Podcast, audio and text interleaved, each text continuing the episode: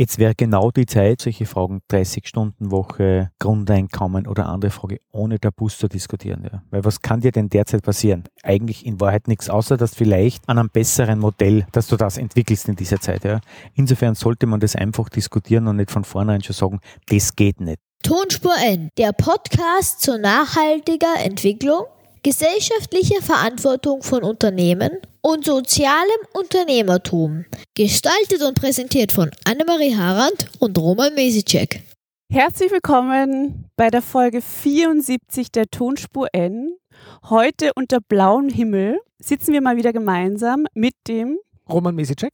Und wir haben heute wieder einen Stargast uns eingeladen, und zwar den Reinhard Herock. Herzlich willkommen. Herzlich willkommen. Danke für die Einladung, liebe Annemarie, lieber Roman. Ein echter Star der CSR-Szene, aber dazu kommen wir später noch. Ja, es ist wirklich eine große Freude, Annemarie, dass wir es geschafft haben, äh, unter der Birke im Schatten des Hauses zusammenzukommen. Unsere letzte Folge vor dem Sommer wird das jetzt und wir widmen uns wieder dem Thema Post-Corona oder auch noch Corona-Auswirkungen und das Ganze unter dem Übertitel Nachhaltigkeit, nachhaltige Entwicklung und dann, wo wir halt so hinschauen wollen. Ja, Reinhard, was äh, macht dich zu unserem Stargast? Du bist ähm, der Green Marketing Experte Österreich, sage ich jetzt einfach mal so. Ähm, du machst das auf jeden Fall schon sehr lange, bist äh, in der Lehre tätig, auch zum Glück in dem Studiengang, den ich leite und äh, in Wieselburg sehr stark. Äh, also alle, die dort oder bei uns Green Marketing lernen, das sind auch wirklich die, die es wirklich verstehen.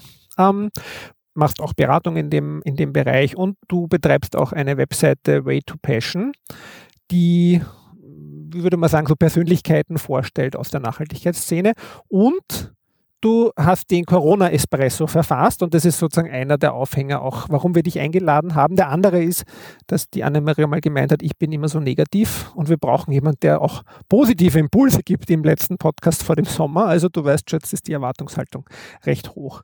Aber sag mal was über den Corona-Espresso. Was war das? Ähm, hast du da einfach Espresso getrunken während Corona-Zeit? Nein, wir haben uns gedacht bei Way to Passion, das ist eine Plattform, wo man immer spannende Persönlichkeiten interviewen in, in schriftlicher Form und sie ausfragen, warum sie etwas machen, wie sie etwas machen. Und da haben wir uns gedacht, wir nützen jetzt diese Zeit, um diese Way to Passion als Plattform Menschen zur Verfügung zu stellen und einfach zu erfragen, wie es ihnen in der Corona-Krise geht, wo die Probleme liegen, ähm, wie in der Persönlichkeit und welche Perspektiven sie auch haben. Und das waren unterschiedliche Leute und da ist man halt schon drauf gekommen, dass halt einfach manche extrem schwerst gekämpft haben mit der Krise, weil einfach das Geschäftsmodell von heute auf morgen weggebrochen ist. Ja.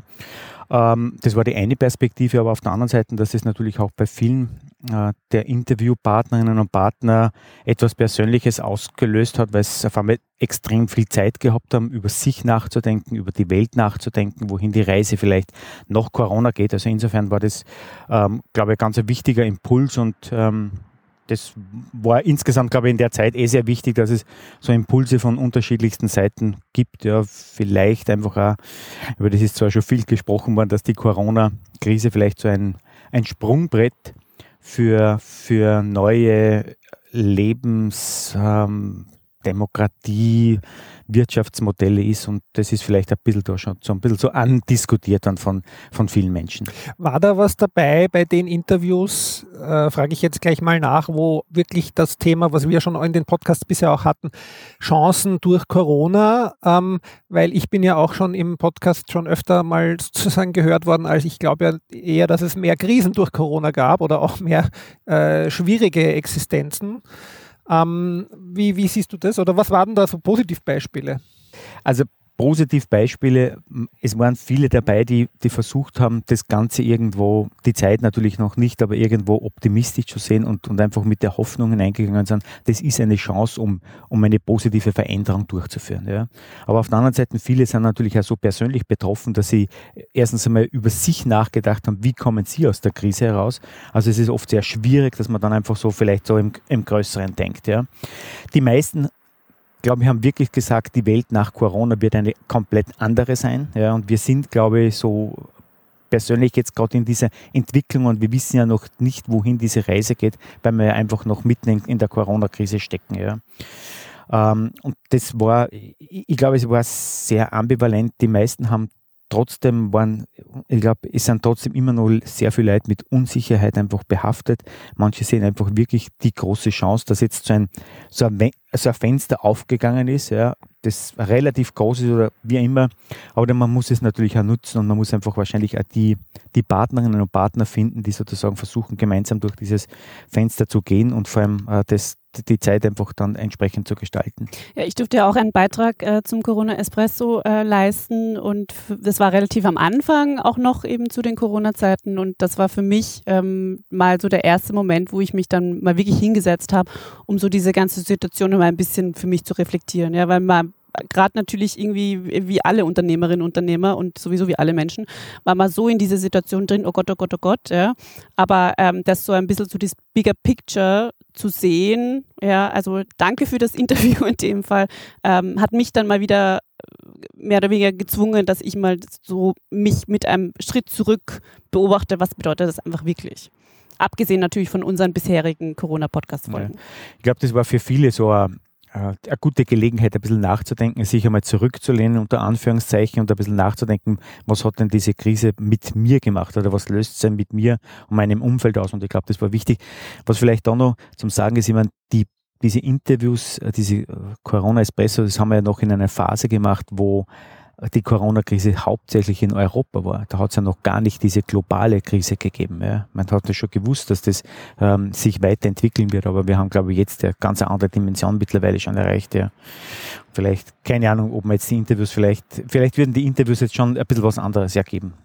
Aber wenn man sich jetzt anschaut, so ein bisschen den, den Ausblick, also jetzt stehen wir Anfang Juli, wo wir aufzeichnen und jetzt haben wir eine globale Krise, aber in Österreich äh, entsteht sowas wie so eine Pseudo-Normalität. Bleiben wir mal auf der individuellen Ebene, weil die Interviews waren ja auch eher auf der individuellen Ebene.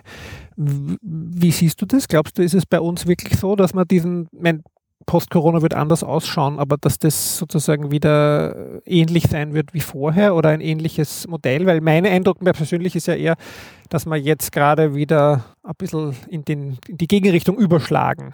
Auf der anderen Seite bin ich oft sehr optimistisch, dass wir was ändern, aber wenn man so hinausschaut, ja, dann, dann versuchen die Leute komplett wieder in ihre, in ihre üblichen Verhaltung, Verhaltensmuster zu fallen. Es hat wirklich einen Durchhänger gegeben, was Konsum, Reise und alle Möglichkeiten, äh, Aspekte betrifft. Aber ich glaube, es ist ganz normal, geht das Spiel wieder weiter. Ja, vielleicht jetzt ein bisschen reduzierter, äh, ganz klar, weil einfach noch die Rahmenbedingungen nicht so passen. Aber im Großen und Ganzen sehnen sich die Leute genau nach der Welt, wie es früher war. Dass man auf, auf Urlaub fahren kann, dass man weggehen kann, dass man seinen Konsumabsichten nachgehen kann. Ähm, sie sehnen sich nach dem. Es war, es war individuell wahrscheinlich für die meisten Leute in Europa und in Österreich keine schlechte Welt, muss man mal fairerweise sagen. Geringe Arbeitslosigkeit, ein hohes Wirtschaftswachstum, eine hohe Lebensqualität. Warum sollten die Menschen jetzt wirklich sagen, ähm, warum sollte jetzt auf das verzichten? Also es gibt schon Gründe, warum sie die Leute nach dieser, nach dieser Vor-Corona-Phase sehnen. Ja, also losgelöst von den Problemen, ähm, über die man auch noch reden kann, Klimakrise und andere Sachen. Aber die, die Vor-Corona-Phase war schon eine relativ angenehme Phase, sollte man uns nichts vormachen. Ja.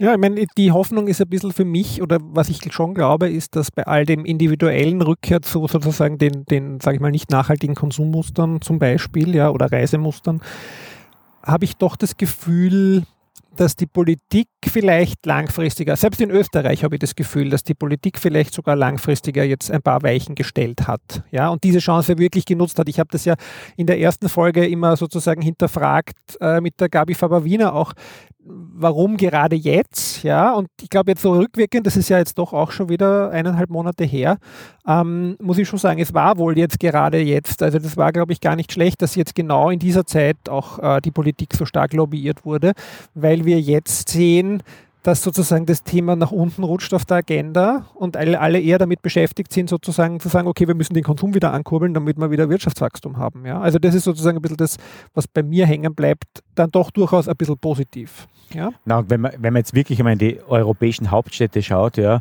und zu den Regierungen, dann ist das grüne Thema schon ganz, ganz weit oben in der Tagesordnung. Ja? Das ist das Erste.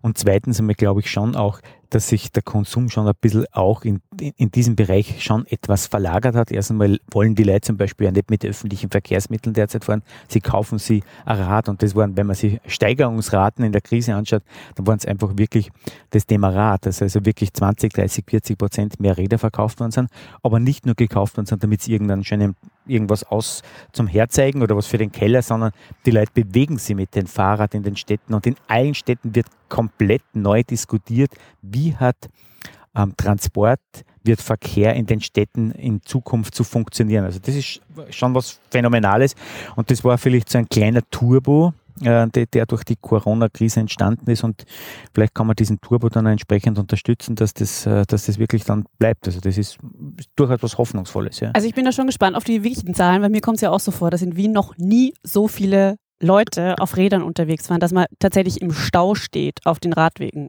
in der Früh. Also das war die letzten Jahre nicht. War, früher war ich auch eine Schönwetterradlerin, jetzt radle ich immer.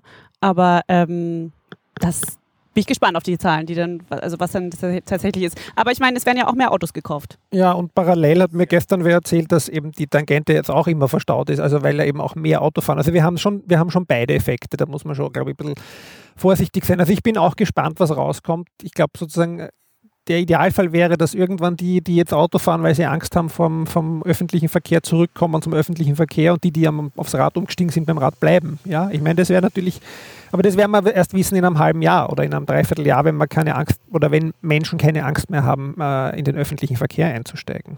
Ja. Und Fernreisen mit dem Flugzeug wird es die nächsten Jahre auch nicht spielen, aber dafür der Autotourismus steigt natürlich massiv. Also es wird sich extrem viel wieder ins Auto verlagern, ja. Und wie du gesagt hast, Annemarie, ähm, also wenn man sich die, die Zulassungsziffern anschaut, also ungebrochen das Auto geht dahin und ich habe gerade letzte Woche gelesen, in, ähm, in Deutschland ist mittlerweile die durchschnittliche PS-Leistung von einem Auto bei 159. Ja. What? Also das heißt also, hier wird ordentlich noch investiert in das Auto, was das Zeug halt mit an Wort, ja. Unfassbar. Ja, ich habe dem Reinhard auch im Vorgespräch ähm, schon erzählt, ich hatte einen, Workshop mit, ähm, ich, ich glaube, es war Wirtschaftsagentur oder Wirtschaftskammer, ich weiß es jetzt nicht mehr. Auf jeden Fall ähm, war da dieser Coach, der war so negativ.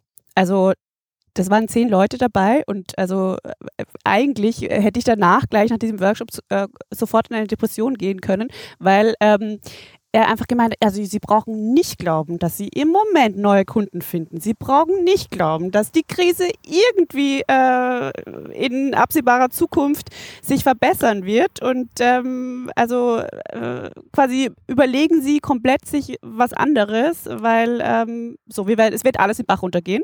Was ich jetzt auch nicht ganz so förderlich fand ähm, für den Spirit von diesem Online-Meeting.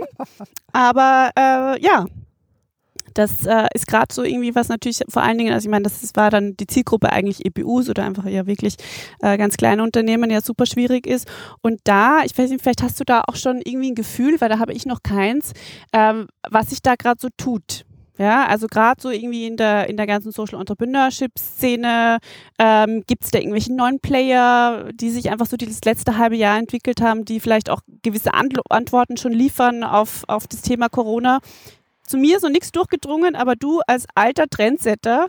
Ich glaube, erstens einmal, ähm, man sollte das, glaube ich, nicht ganz so negativ sehen. Also gerade die Social Entrepreneure und so weiter, die haben natürlich eine schwierige Phase durchgemacht. Aber, und das glaube ich schon, sie glauben einfach alle an ihr Business und glauben, dass es ganz wichtig ist und, und verfolgen das, glaube ich, auch mit extrem viel Druck und Nachdruck und machen das gut. Ich meine, die Themen, ganz klar, die Themen haben sie natürlich verschoben. Äh, die jetzt wichtig sind für Entrepreneure, für Startups und Unternehmer. Das ist natürlich das Thema Gesundheit. Ich glaube, dass das ein ganz ein Riesenbrocken ist, wo etwas entstehen kann und natürlich der ganze Bereich der Digitalisierung. Ja. Das heißt, wie kommuniziert man mit digitalen Mitteln, sei es jetzt im Unterricht oder in anderen Sachen. Ich glaube, das sind so diese ganz, ganz, zwei ganz großen Themen, die so ähm, glaube ich, sie abspülen. Ja. Also, da wird man sehen, da wird sicher einiges entstehen und natürlich auch ähm, auch, glaube ich, im Bereich Social Entrepreneurship ähm, wird sich da auch sicher das eine oder andere, glaube ich, entwickeln. Ja.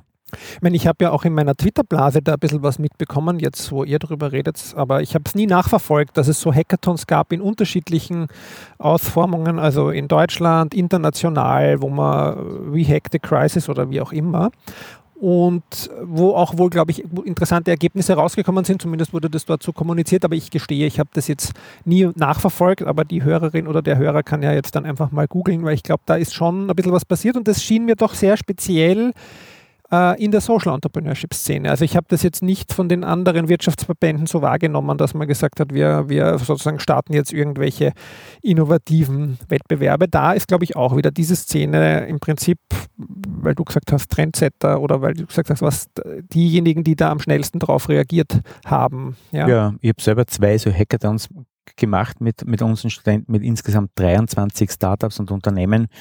Also es ist eingeschlagen wie, unter Anführungszeichen, wie eine Bombe, dass, dieser, dass die, die Startups oder diese Social Entrepreneur extrem dankbar waren, dass es jemanden gibt mit Marketing-Expertise, so wie halt unsere Studentinnen und Studenten sind, und sie einfach helfen, Ideen sammeln aus unterschiedlichen Richtungen.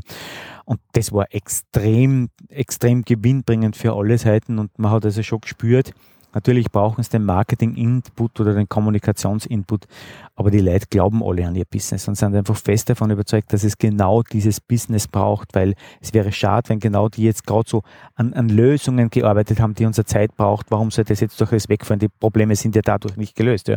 Also das ist schon das Schöne, also dass da denen geholfen worden ist. Also Jetzt darf ich euch mal was fragen. Ähm, wie ist denn die Stimmung unter euren Studis? Also sehr positiv, äh, wird alles vorbeigehen, äh, keine Ahnung, bis ich einen Job suche, äh, ist eh alles wieder gut oder, oder Ich glaube erstens einmal, dass die meisten Studis sehr fokussiert sind auf das Studium, also ich glaube, dass die schon mit der notwendigen Ernsthaftigkeit dabei sind.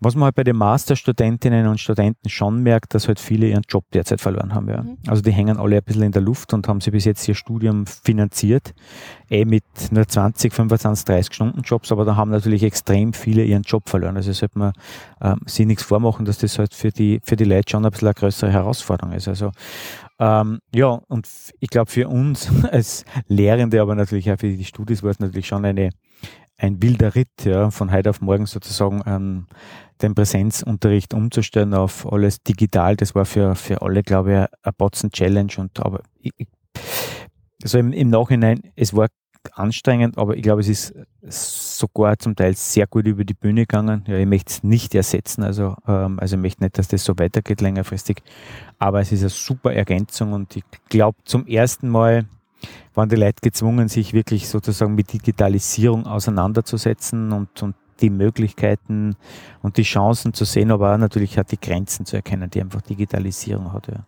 Aber es war eine sehr spannende Phase, aber ja, Studenten, wie, wie schätzt du das ein, Roman? Also ich kann das eh eigentlich auch nur bestätigen. Ich, ich finde sozusagen, das trifft jetzt nicht auf den Masterstudiengang von mir zu, aber auf einen anderen bei uns im Haus, Tourism Master. Mhm. Da fand oh ich so prädestinierend, dass da wirklich ein Großteil äh, hat den Job verloren in der, in der Zeit. ja. Oder sozusagen ist natürlich ganz klar sofort in Kurzarbeit oder in mhm. was auch immer für Modelle äh, gewandert. Also das ist sozusagen schon die Dramatik. Dann habe ich ja relativ viele Aufnahmegespräche geführt äh, in dieser Zeit jetzt gerade für das neue Jahr und da war auch sozusagen 90 Prozent der Leute waren in Kurzarbeit, würde ich sagen, ähm, derjenigen, die sich beworben haben. Und ich meine, beim, bei den Studierenden aktuell in meinem Studiengang, da würde ich jetzt eher sozusagen darauf eingehen, dass das schon, was ich gemerkt habe bis zum Ende des Semesters, ist halt dann, dass es schon eine lange Zeit ist, die man eigentlich unter Ausschluss der, äh, sozusagen von sozialen Kontakten ähm, führt. Ja, also, weil die machen ja alles nur mehr online. Ja, also die sind ja nicht nur sozusagen für uns dann ab Freitag, Samstag online bei den Vorlesungen, die sind ja von Montag bis Donnerstag online im Unternehmen.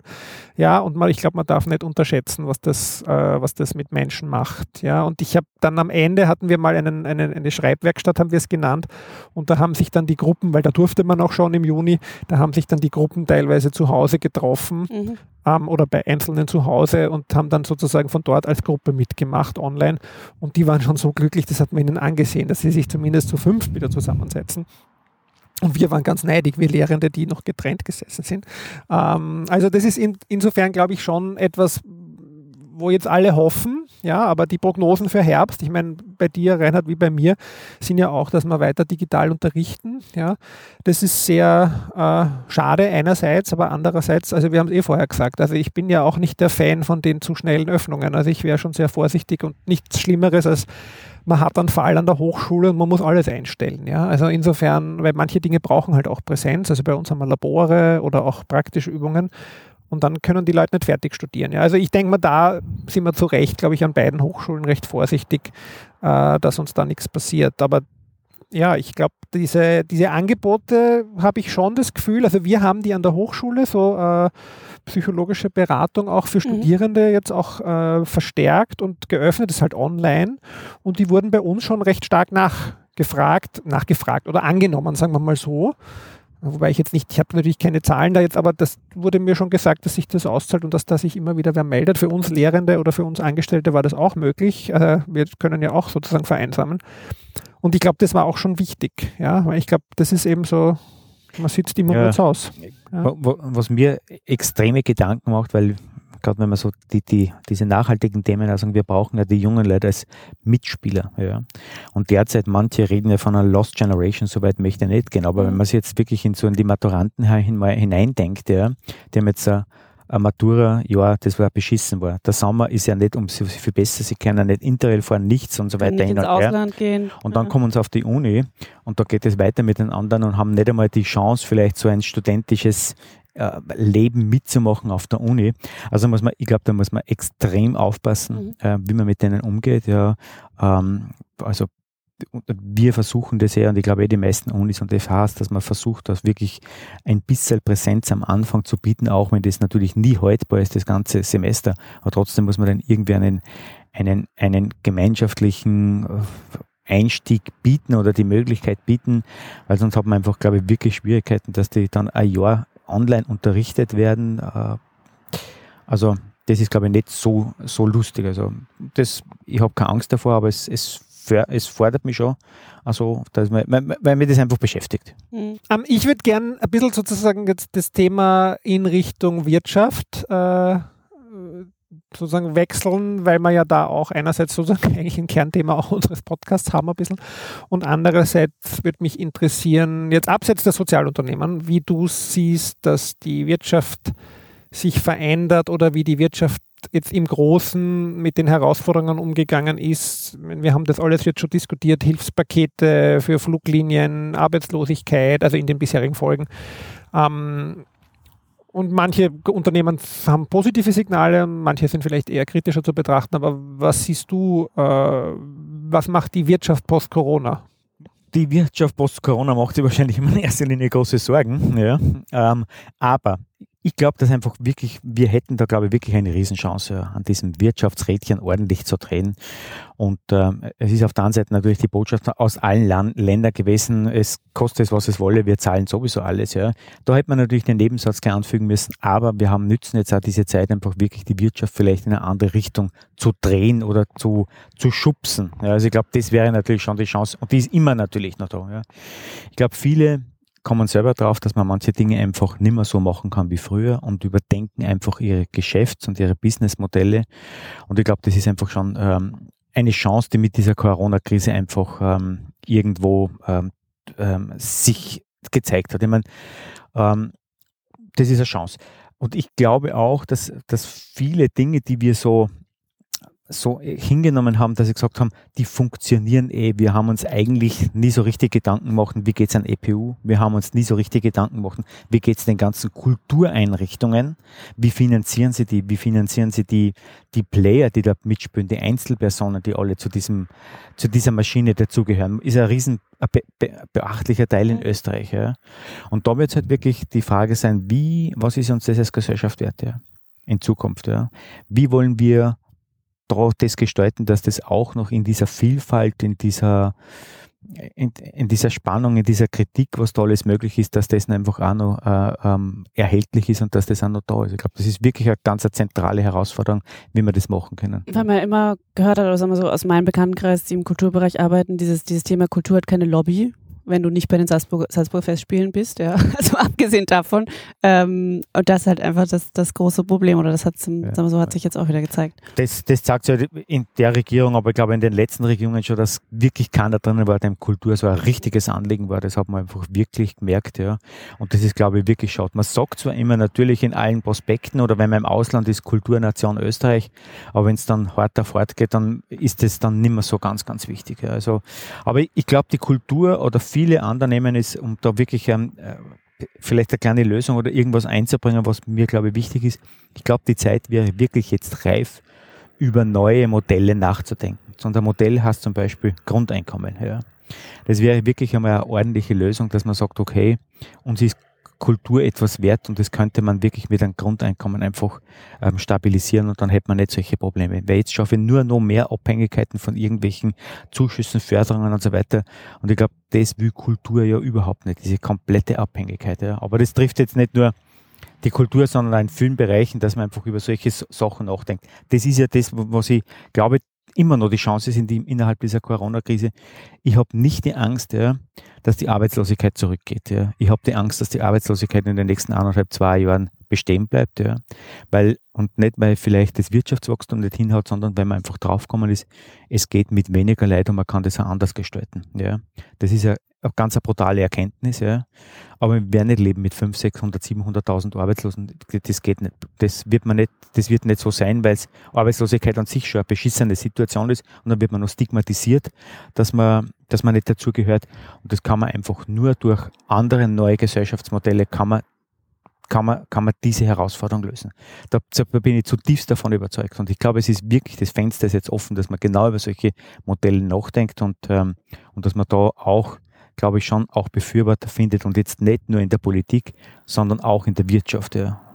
Ja, aber wenn du jetzt Effizienz sozusagen da als Treiber nimmst in der Wirtschaft, dann ist das, glaube ich, sozusagen sind da viele Chancen eben da. Also allein, dass wirklich viele Unternehmen draufkommen, dass man nicht mehr so viel reisen muss. Ja, und das ist ja auch so ein Selbstzweck geworden, das Reisen. Ja, und mhm. da kann man, glaube ich, effizienter sein. Aber das, glaube ich, die zweite Gefahr ist eben, dass wenn man merkt, dass man eigentlich mit weniger dasselben Output haben kann als Unternehmen, dass man die Leute einfach nicht mehr, nicht mehr braucht, einstellt. Ja? ja? und dann sozusagen hat man halt äh, einen geringeren Headcount und dann äh, stimmt gleich das äh, Ergebnis äh, deutlich positiver. Und das ist halt auch irgendwie mit dem, oder mit den hm. quasi Auswirkungen hm. der Digitalisierung, mit denen wir alle so die nächsten 10, 20 Jahre gerechnet hätten, oder ist halt jetzt? Mhm. Aber da ist natürlich die, die Karte hat natürlich zwei Seiten. Ja. Wenn ich jetzt lauter Arbeitslose habe, wer soll denn dann noch was kaufen? Wer soll denn den Konsum machen? Ja. Also ich glaube, das ist natürlich schon die zweite. Natürlich, für Unternehmen ist es super, wenn man sagt, okay, ich kann einsparen und ich spare mir Personal. Ja. Aber auf der anderen Seite, Menschen, die arbeitslosen sind, geben halt kein Geld mehr aus. Das heißt, wie schaut es mit dem Konsum aus? Ja? Also und abgesehen davon, was ist, was ist das für eine Gesellschaft mit einer Arbeitslosigkeit von 10, 12 Prozent? Also ich glaube, dass da die Gesellschaft komplett versagt. Ja, ja nein, also ich glaube, dass auch da die Politik stark dagegen arbeiten wird. Aber ich meine, was ich jetzt nicht sehe oder gehört habe bis jetzt, aber vielleicht muss da durch die Krise einfach noch andauern, ist ja, ich bin ja jetzt vielleicht nicht sozusagen der, der jetzt alles aufs Grundeinkommen setzen würde, aber allein die, die, die Umschichtung von Arbeitszeiten, das haben wir im Podcast ja auch schon oft diskutiert, dass man sozusagen unsere 30-Stunden-Woche auch vorstellen könnte. Ähm, und vielleicht ist da auch genau in der Kombination mit der Digitalisierung eine Chance, weil einfach die Digitalisierung und auch, uns auch eine andere Art, äh, schneller zu kommunizieren oder vielleicht anders zu managen, ohne vielleicht jedes physische Meeting möglich macht und mehr Flexibilität vielleicht auch in manchen Bereichen, weil das äh, würde uns natürlich auch helfen, ja, also mit einer 30-Stunden-Woche. Aber das ist natürlich auch wieder der Staat gefragt, weil es natürlich wieder eine Abgabenfrage auch ist und äh, das halt einfach für die Unternehmen dann mhm. nicht verhältnismäßig günstiger wird, sondern einfach ähm, im Prinzip auch mehr Kosten sozusagen, wenn man es wenn umrechnet. Ich glaube, es ist jetzt, jetzt wäre genau die Zeit, genau solche Fragen, 30-Stunden-Woche, ähm, Grundeinkommen oder andere Frage ohne Tabus zu diskutieren. Ja. Weil was kann dir denn derzeit passieren? Ja? Eigentlich in Wahrheit nichts, außer dass vielleicht an einem besseren Modell, dass du das entwickelst in dieser Zeit. Ja. Insofern sollte man das einfach diskutieren und nicht von vornherein schon sagen, das geht nicht. Ja. Also so reflexartig, wie man es halt kennen, die einen sagen, das geht, die anderen sagen sofort, das geht nicht, ohne dass man jetzt das überlegt. Ja. Und das wäre, glaube ich, wirklich die Chance. Also wirklich die ganz, ganz große Chance. Und, und wirklich, und da könnten wir wirklich eine, einen positiven Impact für wirtschaftliche und gesellschaftspolitische ähm, Entwicklung leisten. Ich glaube, es muss auch passieren, weil ich meine, ja, also spreche ich jetzt in dem Fall auch als Unternehmerin, so äh, quasi, ich bin nicht im Gastrobereich, ja, also so diese diesen Direkteffekt, direkten Effekt, der, das hatte ich nicht bisher, aber diese ganzen langfristigen Folgen, Wirtschaftskrise, Weltwirtschaftskrise und so weiter, alles, was irgendwie im nächsten Jahr passieren wird oder ab dem nächsten Jahr, sagen wir mal so, dafür gibt es halt noch keine Lösungen und dafür habe, oder entweder ist es noch nicht bei mir angekommen, aber da sehe ich auch noch keine Perspektiven, ähm, einfach von, von quasi äh, Wirtschaftsseite, was da den Unternehmen dann angeboten wird. Weil es muss was passieren, und es muss irgendwelche Angebote geben. Ja, ja. Nein, ich sehe das also. Und ich glaube, ähm, wenn man jetzt so von Österreich, ich glaube, dass wir Österreich sowieso in einem, ähm, in einem ganz einem besonderen Land leben und einfach in einem, uns gut geht und wir werden da relativ gut aus der Krise rauskommen. Auch immer noch ganz, ganz weit unten. Aber viele Länder nicht, ja. Und wir müssen einfach äh, die anderen Länder rundherum auch abholen. Ja. Wir sind keine Insel und wir können die Grenzen aufziehen. Und ich glaube, das ist, und wenn, wenn, wenn wir merken, dass einfach gerade das Thema Jugendarbeitslosigkeit, wir haben das einmal schon gehabt in diesem Jahrhundert, ja, in diesem Jahrtausend, ja. Und jetzt so exorbitant steigt, dann ist das ein gesellschaftspolitisches Problem. Und da muss ich mit aller Macht einfach muss ich schauen, dass das nicht passiert, ja. Was mache ich mit Millionen jungen Menschen, die keine Perspektive haben? Keine Perspektive, ja. Da muss ich was bieten, ja. Und da gibt es natürlich, und deswegen sage ich, ohne Tabus solche Dinge diskutieren, ja, ähm, was 30-Stunden-Woche betrifft, was Förderung von Entrepreneurship in diesen Bereichen betrifft, ja, ähm, und was einfach also ähm, Möglichkeiten wie Grundeinkommen betrifft. Ja. Ob das jetzt Grundeinkommen ist, ob es jetzt wie immer, aber einfach einmal anfangen, die Diskussion. Beginnen, ja, und sagen, okay, versuchen wir da, ähm, das neu aufzurollen, diese, diese. Und da kommt was raus. Und ich glaube ja, was, da kann was Positives, was ganz was Tolles entstehen. Ist das schon dein Tipp für den Abschluss? Weil wir haben ja immer so, die letzte Frage ist ja immer, ähm, wie sozusagen, was gibst du unseren Hörerinnen und Hörern mit äh, durch die Krise? Jetzt ist ja immer noch die fraglich, wo sind wir jetzt gerade in dieser Krise, aber was gibst du denn für den Sommer mit, ähm, was man selber tun kann, um sozusagen vielleicht das allgemein sozusagen wohl zu verbessern? Also nicht nur an sich selbst denken, sondern was kann man tun? Puh, ähm, aber ich würde sagen, versuch mit offenen Augen, Herz und Bauch durch die Gegend gehen ja, und einfach vielleicht Chancen sehen und auch nicht ähm, sich nicht scheuen, vielleicht einen Mentor oder einen Coach irgendwo zu nehmen oder Leid anzusprechen, hilf mir da oder was. Also ich glaube, das wäre schon, also ich, ich glaube, es ist schon die Chance da oder die, die Möglichkeit sollte man nützen, ja, äh, mit Leuten noch stärker ins Gespräch zu kommen, eigene Ideen zu überprüfen oder vielleicht mit anderen Leuten irgendwas selber zu entwickeln. Ich glaube, das ist, das ist die, eine gute Zeit, weil man hat jetzt sonst eh nicht sehr viel zum tun in dem Sommer wahrscheinlich, aber das ist, glaube ich, die, die optimale Zeit, erstens mal das eigene Land vielleicht zu entdecken, ja, jetzt nicht nur im Sinn von Tourismus, sondern wirklich zu schauen, was da alles an, an spannenden Din Dingen ist und vielleicht auf Projekte, auf Menschen hinschauen, wo man noch nicht hingeschaut hat, aber die Leute einladen und einfach sich Feedback holen und in, in den Diskurs gehen. Ja, ich glaube, das ist wäre eine super Zeit jetzt, ja. Ja, ich glaube, diese, diese Anregung ist, glaube ich, ganz gut. Also was du jetzt als vorletztes gesagt hast, aber das zieht sich ja dadurch, also dass man jetzt eigentlich die Zeit wäre, die Dinge zu diskutieren und einmal offen zu diskutieren. Ich glaube, das ist das, ähm, das nehme ich gleich mit in den Urlaub äh, und schaue, ob ich wen finde, der mit mir diskutiert. Am See, ja. Äh, also schauen wir mal, ja. Ja, der Reinhard war ja nicht zum ersten Mal bei uns zu Gast, sondern wer mehr vom Reinhard hören möchte, kann sich die Folge 19 und die Folge 40 ähm, noch anhören. Also du bist wirklich von Anfang an ein treuer Gast. Wirst sicher nicht das letzte Mal bei uns gewesen sein die haben auch historischen Wert, Absolut. weil da geht es um die CSR-Tage 2016 und 2017. Also wer gerne wissen will, äh, wie sich da so die Entwicklung getan hat äh, in Österreich mit CSR, sind die vielleicht auch ganz interessant, äh, ein bisschen nachzuhören. Danke für die Einladung. War sehr, sehr nett, mit euch zu plaudern. Ja, ja. Ich kann das natürlich nur diesen Tipp weitergeben. Hört euch alle Folgen an, ja, weil das, man kann sich da, glaube ich, wirklich extrem viel herausholen für die eigene Arbeit und einfach, einfach einmal Themen ein bisschen so reflektieren. Danke für die Einladung. Danke, Reinhard. Danke. Das war wieder eine Folge unseres Podcasts Tonspur N. Ihr findet alle bisherigen Folgen, ähm, das hat der Reinhard nicht verraten, aber das Nachhören hat er schon empfohlen, auf der Webseite www.tonspur-n.eu oder auf der Plattform Soundcloud oder über Apple Podcasts oder andere Abosysteme, wo man Podcasts abonnieren kann. Wenn ihr Feedback, Fragen oder Vorschläge habt, dann bitte schreibt uns per E-Mail an podcast.tonspur-n.eu und folgen könnt ihr uns auf allen Social Media Kanälen, Twitter, Tonspur N, Instagram, Tonspur N und auf Facebook noch immer Tonspur N. Das ist toll. Annemarie Harand ist Co-Gründerin und Geschäftsführerin und wirklich auf all diesen Kanälen präsent und macht auch dort die ganze Arbeit für die Tonspur ein. Ähm, ihr erreicht sie auf Twitter unter Annemarie Harand. Und Roman Mesicek ist Studiengangsleiter und Nachhaltigkeitskoordinator der Fachschule Krems und auf Twitter unter Roman Mesicek erreichbar. Und sonst nirgends. Tonspur N wird produziert von Greenbean Podcast Konzepte und Produktion, zu finden unter www.greenbean.com Heute haben wir im Garten aufgenommen und darum manchmal vielleicht die Geräusche im Hintergrund sind Hubschrauber oder Privatflugzeuge, weil hier in der Nähe ist ein kleiner Privatflughafen. Also falls die nicht rausgefiltert werden, dann bitte um Verständnis dafür. Wir wünschen einen wunderschönen Sommer. Ähm, also Augen und Ohren auf und wir hören uns im Herbst, Herbst wieder. Ja, danke fürs Dabeisein. Alles Gute. Tschüss. Ciao. Ciao. Danke. Tschüss.